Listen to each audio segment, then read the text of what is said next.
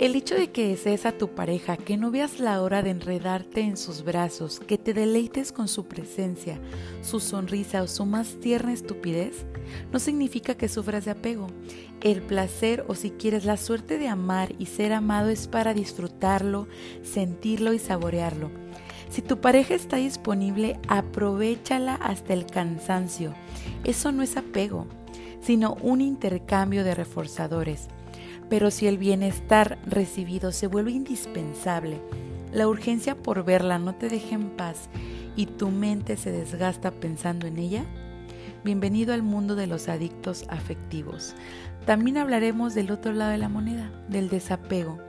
El desapego no es indiferencia o insensibilidad, es mucho más que esto. Bienvenidos a otro episodio más aquí en su podcast, El arte de soltar. El gusto por la droga no es lo único que define al adicto, sino su incompetencia para dejarla o tenerla bajo control.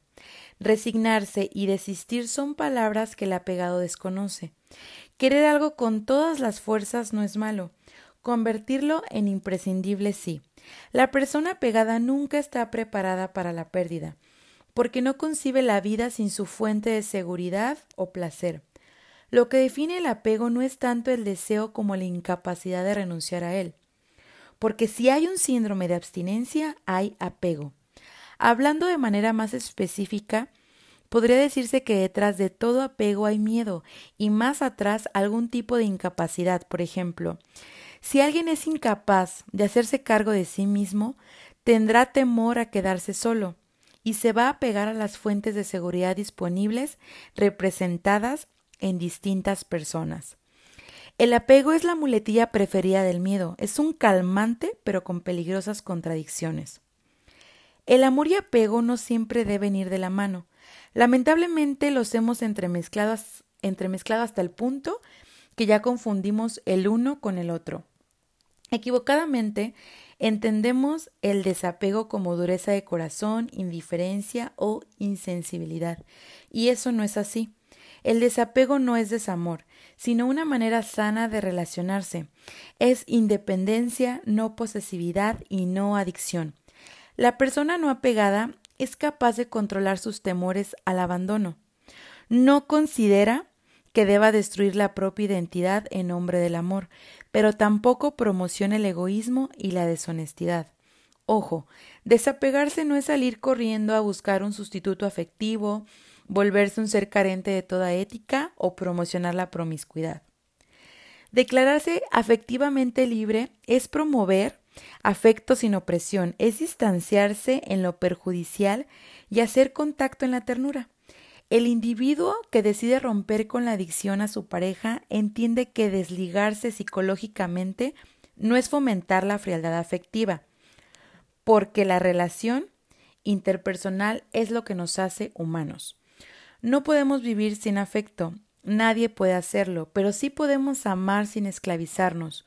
Una cosa es defender el lazo afectivo y otra muy distinta, ahorcarse con él.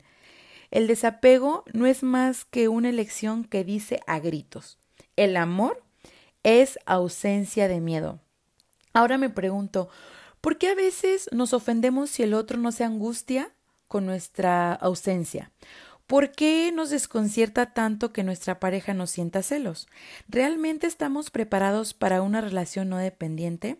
¿Alguna vez lo has intentado? ¿Estás dispuesto a correr el riesgo de no dominar, no poseer y aprender a perder? ¿Alguna vez te has propuesto seriamente enfrentar tus miedos y emprender la aventura de amar sin apegos? No como algo teórico, sino con algo de hechos. Si es así, habrás descubierto que no existe ninguna contradicción evidente entre ser dueño o dueña de tu propia vida y amar a la persona que está a tu lado.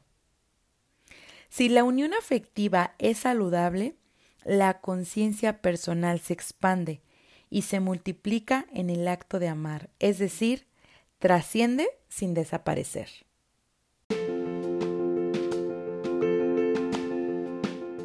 Recuerda, el deseo mueve al mundo y la dependencia lo frena. La idea no es reprimir las ganas naturales que surgen del amor, sino fortalecer la capacidad de soltarse cuando haya que hacerlo. Nos vemos pronto en otro episodio más aquí en su podcast El arte de soltar.